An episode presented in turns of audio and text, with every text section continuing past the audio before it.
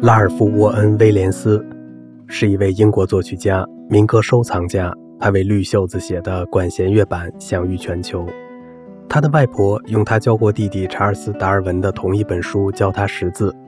当达尔文的《物种起源》出版时，他的家里像其他地方一样产生了极大的骚乱。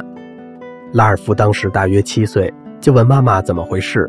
他妈妈非常明智地说。圣经告诉我们，上帝花了六天创造世界，但你的舅公查尔斯认为实际时间要长得多。不过我们不用担心，因为两种办法都一样的好。沃恩·威廉斯第一次出远门收集英国民歌，他问一个退休的农场工人破提夫先生，他唱的曲子是从哪儿来的。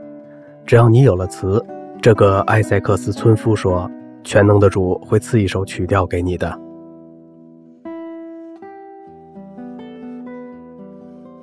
沃恩·威廉斯在指挥完一部自己的作品后走下舞台，有人听到他咕哝着说：“如果那是现代音乐，我可不喜欢。”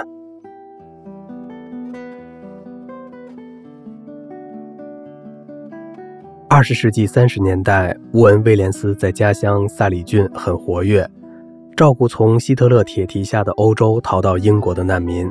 他的委员会在多尔金买了一栋大宅，安置无家可归者。而且他本人也经常收留难民。有一次在委员会上，一个难民代表抱怨分给他们的房子阴冷潮湿，他还咕哝着说：“德国比这儿好多了，大部分人家都有暖气。”他一走，其他人就开始说他是忘恩负义的烂人等等。沃恩·威廉斯只说了一句：“他能记得德国的好处，不也很好吗？”